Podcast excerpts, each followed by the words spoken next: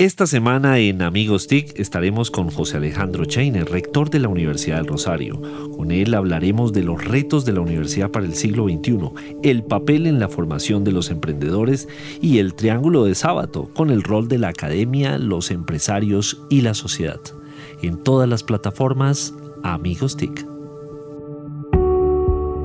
Caracol Podcast presenta Amigos TIC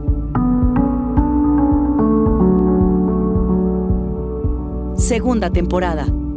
Hola, buenos días, buenas tardes y buenas noches. Un saludo muy especial a nuestra audiencia a la hora que nos estén escuchando en Colombia y en todo el mundo en Amigos TIC, el podcast de tecnología, innovación, emprendimiento y transformación digital en la plataforma de Caracol Podcast. Pueden escucharnos en las distintas plataformas que hay como Spotify, Deezer, bueno ya se me olvidan todos. Google Podcast.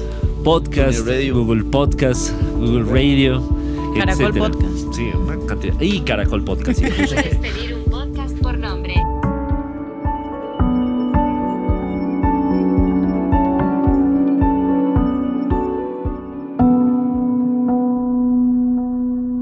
Y bueno, hoy tenemos pues un invitado muy especial que le voy a pedir el favor a, eh, porque estamos celebrando una efeméride, si es que hoy llegó temprano Mauricio, y a él le vamos a encargar entonces que, que nos diga quién es nuestro invitado de hoy, Mauricio. Muy bien, tengo que desmontar fake news y en la tabla de puntualidad de Amigos TIC en 2020 voy de primero otra vez. Ah, Dios. Muy bien, En su la tabla educación, la educación es un tema que es transversal. Siempre, siempre en Amigos TIC terminamos en algún momento hablando de educación, de formación, de sensibilización. Pero en esta emisión de hoy eh, es el foco. Y hoy tenemos un invitado que es considerado como uno de los pensadores contemporáneos más relevantes en el contexto de la educación en Colombia y en Latinoamérica. Muy bien. Eh, aparte de ser un afiebrado por este tema, pues ha recibido reconocimientos eh, numerosos por sus aportes a la educación. Desde 2018 es el rector de la Universidad del Rosario, así que eh, allí seguramente eh, está aplicando mucho de lo que aprendió y desarrolló durante muchos años. Eh, dice su, perfil que su gran interés de promover y fortalecer el pensamiento crítico e innovador en los estudiantes a través de comprensión de la dimensión física, intelectual, espiritual como respuesta a las contradicciones de la hiper- hipermodernidad, se refleja en el desarrollo de habilidades blandas, en los resultados de prácticas pedagógicas que motivan la necesidad de trascender su proyecto de vida. Así que educación muy integral. Y nuestro invitado hoy es José Alejandro Cheine García. Alejandro, bienvenido. Bueno, Mauricio, pues muchas gracias por invitarme. Por supuesto, un saludo a, a Víctor, que lo acusan de fake news, pero no importa. Eh, a Santiago y a Denise, muy contento de estar aquí y atento a todo lo que podamos conversar, pero muy especialmente que podamos intercambiar reflexiones sobre el foco de mi interés, que son los jóvenes en Colombia. Y por supuesto todo lo que puede impactar los jóvenes en Colombia en el sector empresarial y en apuestas tan importantes para nuestro país como son el emprendimiento y la innovación me informaron que, que aquí hacen un conjunto de preguntas, como diría Santiago, corchadoras. Luego, estoy listo y qué bueno que podamos, Bueno. muy importante, establecer un diálogo. Sí, y para, esa es la idea. Para eso estoy acá. De eso se Muy trata y los jóvenes estamos muy agradecidos, de verdad, con, con esa apuesta. Hoy acabamos de de, de comprender que los jóvenes van hasta los 51 años. Entonces... Todos los días se es- aprende es algo. muy importante porque siempre se le pueden hacer ajustes a las estadísticas del daño. Pues yo arranco con la primera reflexión para esta conversación es eh, ¿qué está pasando con las universidades hoy en el siglo XXI? ¿Cómo está logrando eh, adaptarse a, una, una presión más grande y es los estudiantes y los que quieren entrar a las universidades pues están siendo muy exigentes en los cursos, en los contenidos, en el tipo de habilidades. ¿Cómo, ¿Qué está haciendo el Rosario que tiene más de 330 años y históricamente ha sido capaz de adaptarse a todas estas circunstancias, pero es un reto grande el de ahora? Bueno, mira, yo lo que te diría, Santiago, es. Habla un po- primero de nuestra universidad. Nuestra universidad este año está cumpliendo 366 Iba a decir, están de años. aniversarios. Creo que Víctor estuvo, 360. Víctor estuvo en la fundación de la Fue universidad. invitado, fue invitado. No llegó, pero estuvo invitado. Pero entonces fíjate lo interesante. Las universidades tienen dos propósitos y eso tiene que quedar bien claro. El primer propósito de una universidad es formar proyectos de vida. Es cierto que son estudiantes en administración, en jurisprudencia, en medicina, en muchas áreas, pero lo primero es formar proyectos de vida. Y la segunda misión que tiene una universidad es construir, participar activamente en la construcción de un país. Y eso es realmente lo que ha venido haciendo la Universidad del Rosario, insisto, durante 366 años. Pero la pregunta que hace Santiago es, ahora que vivimos la revolución 4.0, eh, ¿qué expectativas o hacia dónde vamos? Y hago aquí un paréntesis cortico. Fíjate que la revolución, la primera revolución industrial, cuando se presenta, ya nuestra universidad llevaba ya mucho tiempo trabajando. Luego nuestra universidad ha sido afortunada. Pasado por Porque le ha tocado observar, analizar y participar activamente en las cuatro revoluciones que se han presentado. Pero bueno, fíjate que aquí hay unos, unos retos pedagógicos muy importantes. Y voy a empezar contándote mi conclusión, Santiago. Y es que es cierto, y entiendo el, el programa, que uno podría decir que el reto en este momento es tecnológico. Y yo te voy a decir algo diferente. El reto en este momento es pedagógico, no tecnológico. Y te lo voy a tratar de, de- de explicar. Primero, hoy en día, con la revolución 4.0, lo que se ha aumentado es la brecha entre lo que se conoce como los tecno ricos y los tecno pobres. ¿Y qué es eso? Te voy a contar. Yo estudié a finales de los 80, ahí ya te conté mi edad, Denise. Entonces, en esa época, el tecno rico era el que tenía el computador, la tableta, etcétera, aunque en esa época Eran no escasos. tanto. Y el tecno pobre el que no la tenía. Hoy en día es todo lo contrario. Tú puedes tener todo lo que algunas personas llaman todas las aplicaciones, todos los instrumentos, todo.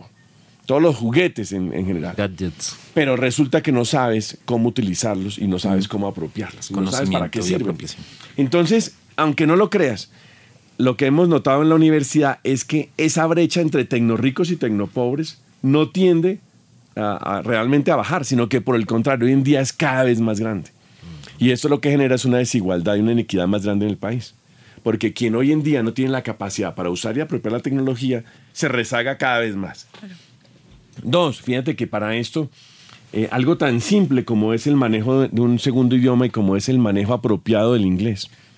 Hoy en día, quien, un estudiante, un joven entre, y lo menciono entre un rango que para nosotros es muy importante, los 18 años y los 32 años, que es la época en la cual además las personas estudian muchísimo. Ya no soy joven.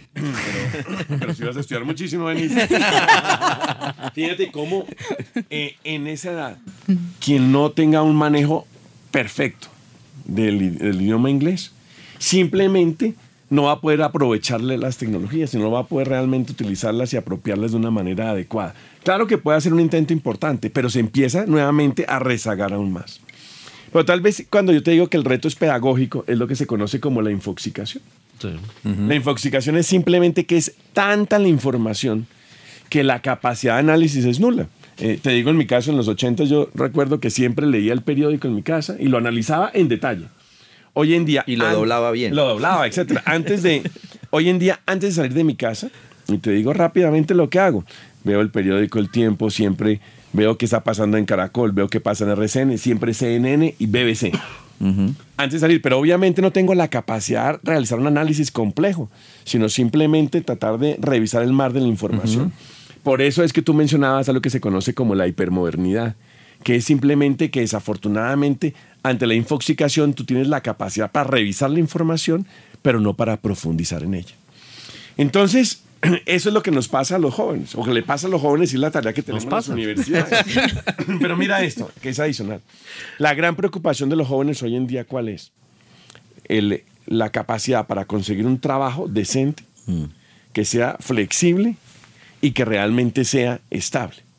Para esto lo que se requieren son un conjunto de competencias. Y te voy a decir cuáles son los elementos rápidamente en de una competencia. Uno, conocimientos. Hoy en día, si tú no te apropias de la tecnología, no tienes conocimientos de punta. Dos, experiencias previas. Fíjate, Santiago, cómo la tecnología te permite tener experiencias previas antes de, de tu, de tu primer trabajo o de tu siguiente trabajo. Tres, actitudes, aptitudes, que es propio del joven, Sí. que sin duda la tecnología le permite desarrollarlas. Y algo muy importante que no se puede perder con la revolución 4.0 son los valores. Entonces, fíjate que la tecnología realmente puede impulsar a un joven a tener mayor participación en el mercado laboral, a ser un mejor emprendedor, etc. Pero tal vez lo más importante, a ser un mejor ser humano. Pero si no se utiliza adecuadamente, si no se utilizan un conjunto de estrategias pedagógicas, lo que se genera, insisto, es cada vez una brecha más grande y una mayor desigualdad. Y te voy a decir otro punto, Santiago, lo que no hace la tecnología. Nosotros acabamos de realizar un estudio, un estudio con jóvenes entre 18 y 32 años en 10 ciudades. Más de 2.500 personas que equivalen a un universo de 4 millones de jóvenes. En 10 ciudades, urbano, rural, empleados, desempleados, estudiantes, no estudiantes. Realmente un estudio muy completo. Y mira esto, le preguntamos a los jóvenes cómo desean comunicarse con las demás personas. Uno creería que los jóvenes que contestan, redes sociales, WhatsApp, etcétera, etcétera, ¿no? Adivina qué piden los jóvenes que, repito, representan un, univer- un universo de 4 millones de personas. Contestaron que lo que quieren es encuentro y diálogo directo con las demás personas. Face to face. Y muchísimo después va el manejo a través de las redes sociales. Eso es algo que yo creo que en el programa de ustedes deberían analizar. Porque el paradigma es todo lo contrario, que los jóvenes lo que están pidiendo es más redes, más, más temas de, de tecnología. Y lo que están pidiendo los jóvenes en Colombia es encuentro directo. Ese es un primer mensaje. Eso no lo hace la tecnología. Segundo, les preguntamos si han salido a marchar, etcétera, con todo esto que le está pasando a los jóvenes en los meses eh, recientes. Entonces les dijimos, ¿y cómo quieren o cómo se han manifestado? Uno, a través de marchas en las calles, a través de debates en su familia, en su trabajo, en su entorno, y a través de las redes. Pero fíjate cómo, nuevamente, para manifestarse, las redes no son el primer lugar. Después les preguntamos, eh, que este tema es terrible, les preguntamos en quién confían los jóvenes. Mira esto, en su familia, en sus amigos, en su pareja. Pero un número de, de jóvenes entre 18 y 32 años cada vez más creciente, pero es increíble, manifiesta que no tiene a quién acudir. Y esto O está que muy... están solos. que se sienten solos Y que se desvaneció que- la institucionalidad. y que simplemente si quieren, eh, tienen algún problema, dicen, ¿a quién llamo? No tienen a quién llamar. Y fíjate lo interesante, eh, y aquí es muy importante mirar cómo la tecnología puede apoyar o puede no apoyar el proceso. Y es que la tecnología muchas veces, para algún joven, lo que puede hacer es aislarlo del resto de la comunidad. Entonces, por eso te decía que es un reto realmente pedagógico y no es un reto tecnológico. La tecnología finalmente la podemos conseguir afortunadamente usarla y apropiarla en las universidades, pero la pedagogía no. Mira otro dato, Santiago, que puede ser interesante. Nuestra universidad entre el 2013 y el 2020 ha invertido 66 mil millones de pesos. Todas las universidades hoy en día estamos realizando inversiones muy importantes en infraestructura y en infoestructura y por supuesto en tecnología. 66 mil millones de pesos en los años recientes es un, es un buen dinero. Alcanza para la gaseosa. es un buen dinero, pero te repito, la apuesta financiera se hace, la apuesta tecnológica se hace, pero la Es apuesta pedagógica y la apuesta de formar jóvenes con capacidades tecnológicas no es simplemente sentar a un joven y enseñarle a manejar la tecnología. Yo tengo un par de jóvenes en la casa. Esos sí son jóvenes de verdad. ¿Cuántos años tienen, Denise? 12 y 14 años. Mm, Mis hijos tienen 18, 16 y 14. Ah, bueno, estamos, están en el combo de los jóvenes. Sí. Son del Es- parche. Sí, son del parche. Este par de jóvenes desde hace unos años ha tenido una preocupación. Y es que sienten en algunos casos que el acceso a las universidades no es tan libre como debería ser. En algunas oportunidades, nunca les pasó en la Universidad del Rosario, claro. Em, pero en algunas universidades llegábamos a alguna actividad porque ellos iban a dictar una conferencia o nosotros íbamos a dictar una conferencia y llegamos a la puerta y los niños no pueden entrar. Y empiezan ese proceso de frustración para ellos, como, ¿cómo así que no podemos entrar a la cuna del conocimiento? Quiero estudiar o aprender tal cosa. No, te toca esperarte hasta que llegues a la universidad. Pero las universidades en este momento están compitiendo con una cantidad de información que está disponible y de contenidos que están disponibles para estos jóvenes. Ellos son de los que han justamente investigado y han empezado procesos de formación de manera particular.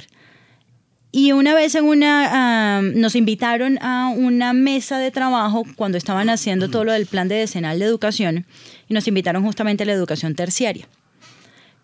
Y la mm, inquietud que quedó sobre la mesa es, a mí me preguntaban, ¿no? porque además ellos hacen homeschooling, estudian en casa, y me preguntaban sobre cómo esperaba yo que fuera el proceso para que ellos entraran a la universidad. Y yo les decía, a mí no me preocupa hoy si mis hijos entran a la universidad o no.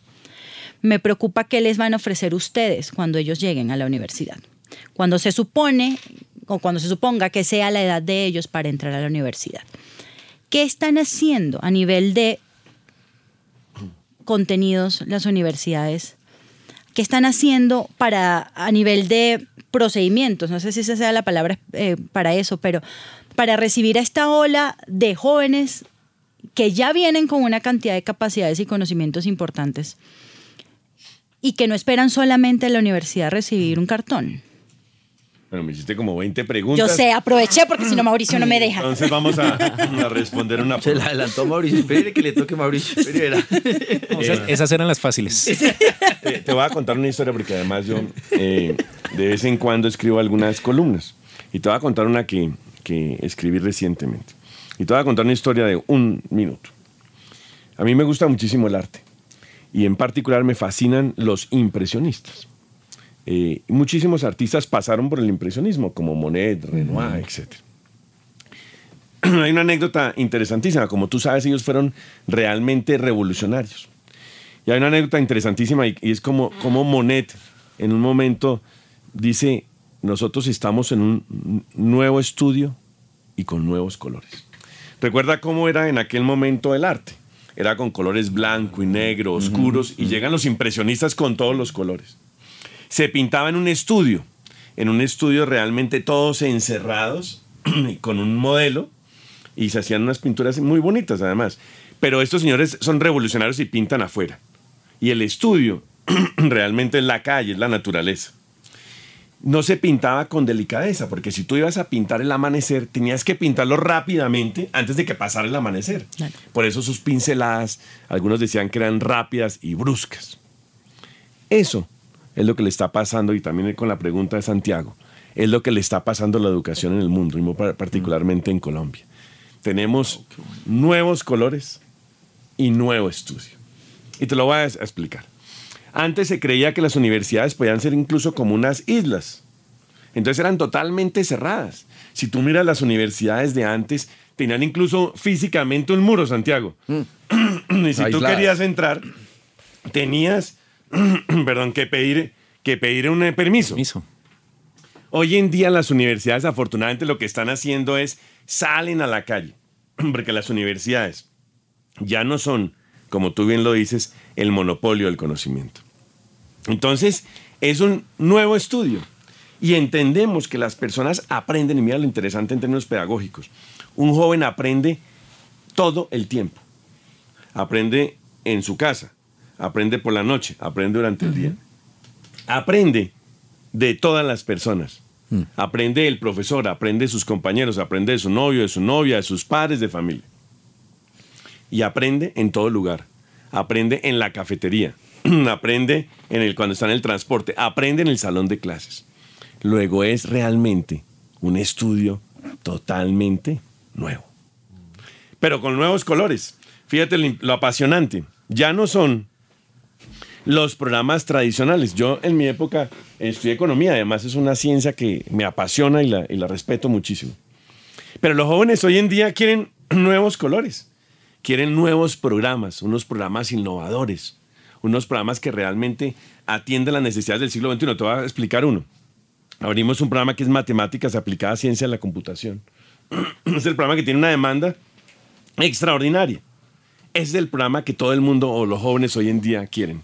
Scientists. Pero fíjate lo interesante, también nuevo, eh, nuevos colores significa, muchísimas gracias, significa una estrategia pedagógica diferente. Ya no es la clase magistral que seguramente Víctor tú y yo recibimos. Es una clase en donde los que están construyendo realmente el conocimiento, Víctor, son los jóvenes. Por eso te digo que lo que se está presentando, que tú bien lo explicas, es nuevo estudio, nuevos colores. Pero eso significa desafiar el statu quo. Y es precisamente Disrupción. lo que estamos haciendo en la universidad. En nuestra universidad respetamos la tradición. Imagínate la tradición de 366 años. No se Pero- puede perder, claro. La vamos a respetar, la vamos a mantener. Y estoy- somos muy orgullosos de lo que somos. Yo soy de las entrañas del Rosario. Pero al mismo tiempo, como rector, me atrevo a desafiar el statu quo. Me atrevo a desafiar nuevas estrategias pedagógicas que sean pertinentes para los jóvenes. Y es lo que siempre le digo a nuestros decanos y a todos los miembros de la comunidad. Nuevos colores y nuevo estudio.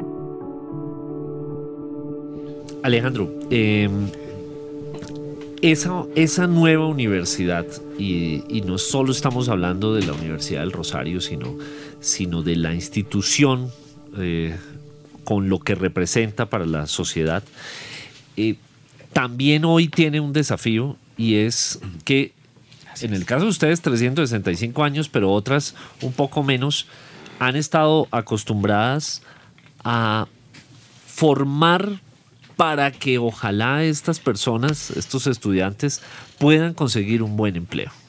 Usted es un apasionado del emprendimiento. El perfil del profesional ah, sí hoy está entrando y, y va más allá del discurso para que sea un emprendedor, para que haga incluso endoemprendimiento cuando pasan después por los posgrados y están ya en, en organizaciones medianas y grandes. Hay varios puntos. Eh, te voy a contar otra anécdota. Eh, en uno de los muros de- del campus pusimos un letrero bastante grande, que además no es una frase mía, pero me parece que tiene un impacto extraordinario.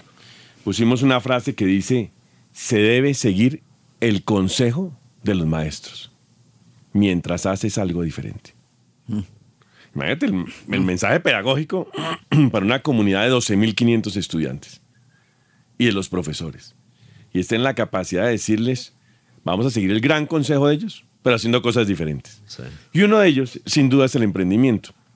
Entendemos en nuestra universidad que el emprendimiento es una capacidad, eh, es una competencia que se puede desarrollar.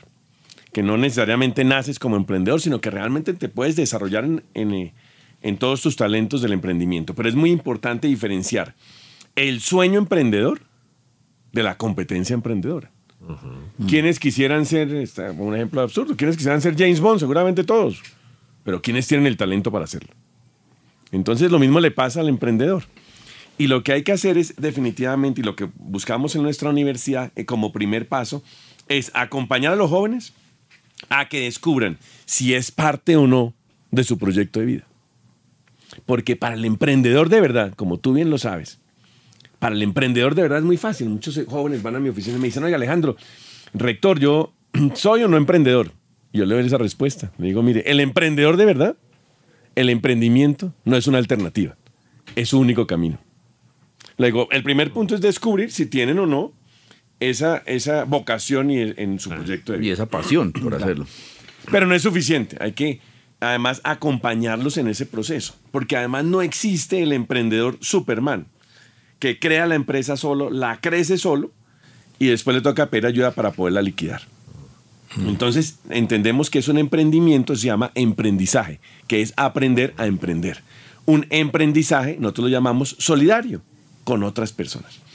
Pero para esto se necesita todo un ecosistema, que ustedes seguramente lo han hablado muchísimo en este programa.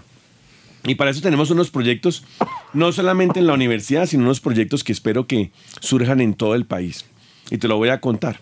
Uno de ellos es el UR STEAM, que es la, la alianza entre ciencia, tecnología, ingeniería, arte y matemáticas. Y lo que estamos haciendo, para que te hagas una idea, en UR STEAM invertimos 7.300 millones de pesos en unos laboratorios de neurociencia aplicada al, al emprendimiento, cámara GESEL aplicada al emprendimiento, un Chopper Lab aplicado al emprendimiento. Los conocí y son Santiago espectaculares. los conoció en junio. En junio entregamos la fase 2 de UR STEAM, 10.500 millones de pesos. Es el laboratorio de emprendimiento, un laboratorio de logística, un laboratorio de administración en salud. Son seis laboratorios nada más para emprendimiento. Y ahora estamos trabajando Eso se entregan en junio. Y le estamos trabajando en este momento en la fase 3, que seguramente ustedes conocen, Estación F en París. Vamos a traer esa experiencia de Estación F, la vamos a acomodar al contexto latinoamericano, muy particularmente al contexto de Colombia, y es lo que vamos a desarrollar en nuestro campus eh, antes de dos años. Luego, es, para resumir es- esta respuesta, es uno, descubrir si los jóvenes o quienes tengan ese proyecto de vida, acompañarlos. Sí. Y dos, crear todo un ecosistema para que el emprendimiento funcione. Pero entendiendo que el emprendizaje, insisto, aprender a emprender, no puede ser solo. Tiene que ser solidario. Alejandro, eh, la universidad definitivamente tiene que hacer una transformación digital para enfrentar toda la disrupción. Hoy en día un joven tiene la opción de ir a la universidad, entre las muchas universidades, pero además tiene la opción de tomar cursos en Coursera, de irse, de tomar MOOCs gratuitos, de tomar un curso o pagar un año de Platzi y, y hay estadísticas que muestran que a veces les va incluso profesionalmente o laboralmente mejor porque es más rápido. El mercado laboral también necesita unos profesionales distintos que a veces ni siquiera necesitan cinco años, sino un año. Entonces, ¿cómo está haciendo esa transformación digital, además de todo lo que ya nos ha contado de la universidad? ¿Cuáles son esos nuevos colores que la universidad está eh, pintando, además del emprendimiento que ya nos contó? Mira, nuevos procesos, nueva forma de enseñanza. La enseñanza tiene que cambiar radicalmente. Nuevas formas de realizar investigación. Y algo muy importante, eh, que es lo que llaman la extensión en la universidad, es entender que la universidad tiene que ir al país, Ir a la calle. conocerlo y aprender de él. Te doy una, una, una- una anécdota nada más de este tema de, de extensión. Nosotros eh, tenemos, nuestra, no, tenemos estudiantes en Bogotá y en 10 ciudades con nuestros posgrados. Y lo que hacemos además es un ejercicio que se llama Ruta País. Y nos vamos ciudad por ciudad a conocerla, a aprender de la ciudad y a mirar cómo podemos colaborar. Bienvenidos a Socorro Santander. Pero realmente lo que estamos haciendo es aprendiendo. Te voy a contar un sitio, entre- dos sitios eh, eh, que nos ha parecido muy interesantes. Tumaco. No tenemos estudiantes en Tumaco. Pero ante la realidad social que vive Tumaco, nuestra universidad comprendió que debíamos estar allá aprendiendo con ellos y construyendo soluciones concretas para Tumaco. Muchas de ellas además aprovechando la tecnología, porque llegar a Tumaco no es tan fácil para que todos los actores puedan llegar eh, rápidamente. Entonces estamos cambiando eso. Te voy a mencionar otro ejemplo. Tenemos un proyecto que se llama UR Labs. Son todos los laboratorios. Imagínate los laboratorios que tenemos nosotros en medicina. Laboratorios en, en economía como el de economía experimental. Tenemos un laboratorio en jurisprudencia que es la sala de audiencias. Tenemos unos laboratorios extraordinarios para periodismo. Los laboratorios de administración que te acabo de compartir. Entonces lo que estamos haciendo es todo un proyecto para que se unan todos esos laboratorios al servicio de la enseñanza, investigación y extensión. Pero lo que estamos es fusionándolos y con eso termino esta parte. Uno de nuestros proyectos es, y mira esto tan interesante, es que ya una facultad o escuela no tiene nuevos programas, solo, sino que tiene que ser en alianza con otro. Y te voy a poner un caso.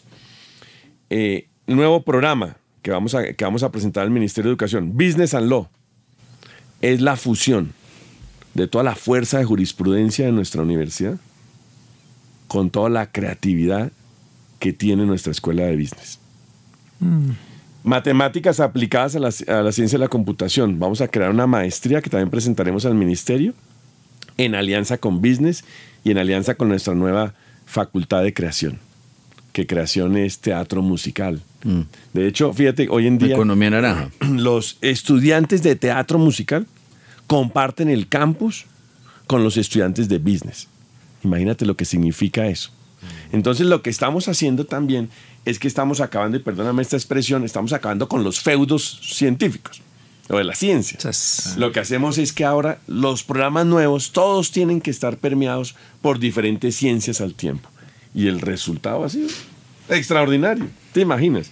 Eh, y te pongo esa- esa- ese ejemplo reciente. Un escenario en donde los estudiantes de teatro musical se sientan a hablar con los estudiantes de negocios. No te imaginas lo que sale de ahí. Santiago. Pues primero ha sido fascinante aprender de cómo eh, la Universidad del Rosario eh, fue contemporánea a Víctor y entender uno que eso tipo, le permite uno adaptarse a la vida. Lo segundo, de manera muy importante, es, eh, a- en verdad, Alejandro, aprender que uno está viendo que las cosas están cambiando. Yo tengo En una universidad en mi casa. Entre la Universidad de Niños para Niños, de Niños para Niños de, de- de Daniel y Sebastián y Víctor, ya yo estoy hecha. No, está sobra. Pero yo tenía tres inquietudes tomando la línea de, de Mauricio y es una, no nos ha contado que usted le gusta eh, el agua, le Sí. gusta los veleros, le gusta estar eh, y que creo que eso es motivo de inspiración y sería interesante que lo comparta. Dos, pregunta muy a la yugular, ¿cómo ve al Ministerio de Educación adaptándose a esta transformación digital y ayudando a que las universidades realmente pues permitan ser más flexibles y más competitivas. Y tres, pues para nosotros desde la ANDI es muy valioso y por eso eché la cuña, ver que esos laboratorios están disponibles y queremos que los empresarios los aprovechen y el ecosistema de educación y el sector privado realmente le permita, como usted decía a los estudiantes, vivir esas experiencias porque para muchos van a ser su capacidad de insertarse en el mundo laboral. ¿Cómo están manejando eso con el sector privado para que le saquemos el jugo? Y pues obviamente pongo sobre la mesa que la ANDI está muy interesada, pero eso es algo que uno quiere es la experiencia antes de salir a trabajar por gracias a la universidad. Gracias por esas cuatro preguntas. Bueno, mira. El, primer punto, el que tú mencionas de, de ese deseo que siempre tengo cuando tengo tiempo libre, que a veces no es mucho, y es de eh, realmente hacer un, eh, un deporte de vela.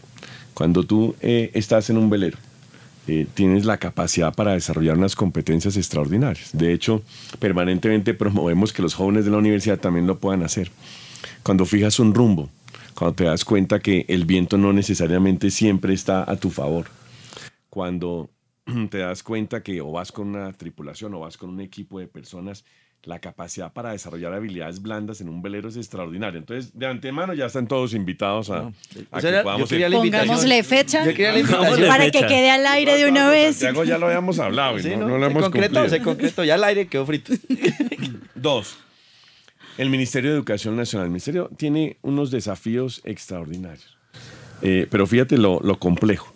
Y es, uno, que la educación, que tú lo mencionaste, Denis, que la educación sea para todos. En Colombia, desafortunadamente, la educación es para pocos.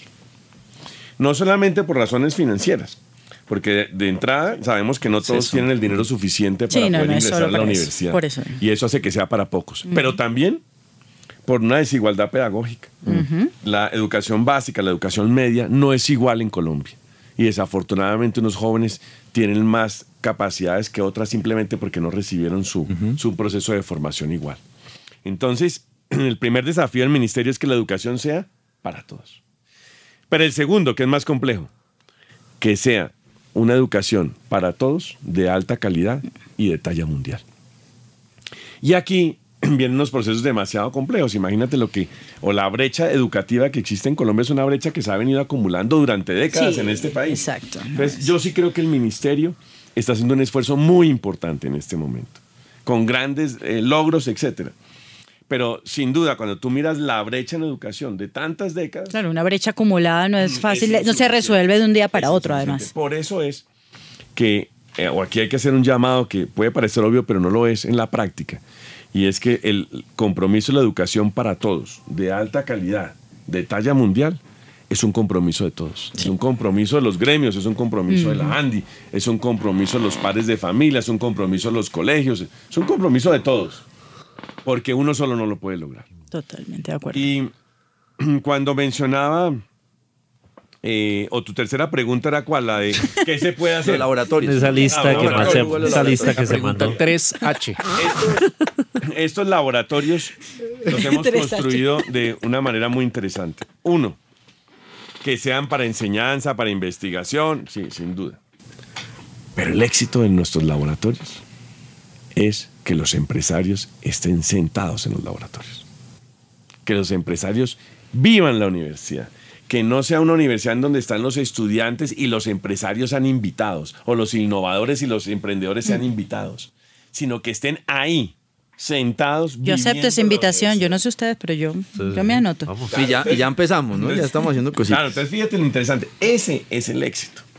Entonces, que no sean invitados, sino que sean parte activa. Y entre otras cosas es lo que estamos eh, trabajando con el doctor Santiago y es mirar cómo hacemos que los empresarios cada vez se articulen más con los procesos pedagógicos.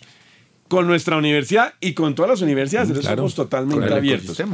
Que realmente tengamos un ecosistema. Y además yo les voy a dejar un reto, porque ya que ustedes me han preguntado tanto, yo les dejo uno. Uy, uy, uy. Claro, sé que tecnológicamente tiene su- sus complicaciones o sus desafíos, pero uno de estos programas tiene que realizarse en un laboratorio. Sí, claro. Porque necesitamos un nuevo estudio y unos nuevos colores para este programa. Y entonces yo los invito a que hagamos un, e- un ejercicio en el laboratorio. Perfecto. Miramos cómo tecnológicamente Haremos. problema. lo organizamos para que tenga un estudio tan, muy, tan fuerte como este. Valentina, Pero no te pongas brava. hacer. No, no. Ah, Valentina nos está Valentina, escuchando. No, no nos está robando, solo nos está y, invitando y llevamos a a, hacer... a Jole que no pudo venir hoy, entonces lo podemos llevar a que vaya y, Y nos llevamos a Valentina. aparte Mire, del con, equipo. con la, con la metáfora de los colores, Alejandro nos ha dicho, píntela que yo se la coloreo. Ese reto. aquí. Pero además que lo podamos hacer con los jóvenes, Sí. estudiantes, eh, con todo lo que, lo que representan además. Y seguro que podremos entender el desafío, insisto, pedagógico. Nuevo estudio, nuevos colores.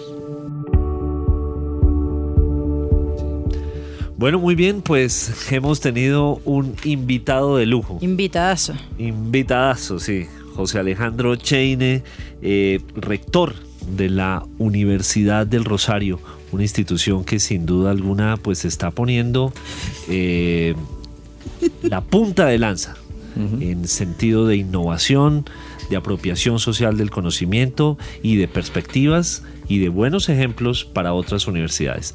Pues Alejandro, bienvenido y muchísimas gracias. Esperamos contar nuevamente en otros episodios. Parte 2. No, dime, Pues, encantado. Yo y estoy nos vemos listo. en el Lo velero. hacemos allá. En el, Grabamos velero, en el velero. en el estudio de la universidad. Encuentros es lo que va a haber. Claro que sí. Pero ya Santiago lo vamos a llevar seguro a, a montar en, en Sunfish. Lo único es que yo les envío una foto cuando esté bajo el agua.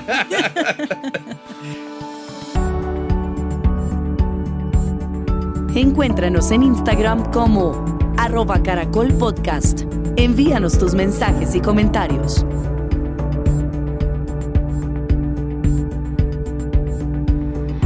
Muy bien. Ya haga el cover. Toca hacer el cover. Espere, espere, toca hacer el cover. Buenísimo. Falta hacer el cover. Y foto, y foto. Ah, la foto del cover. Callada. ¿Sabes la que me regaña?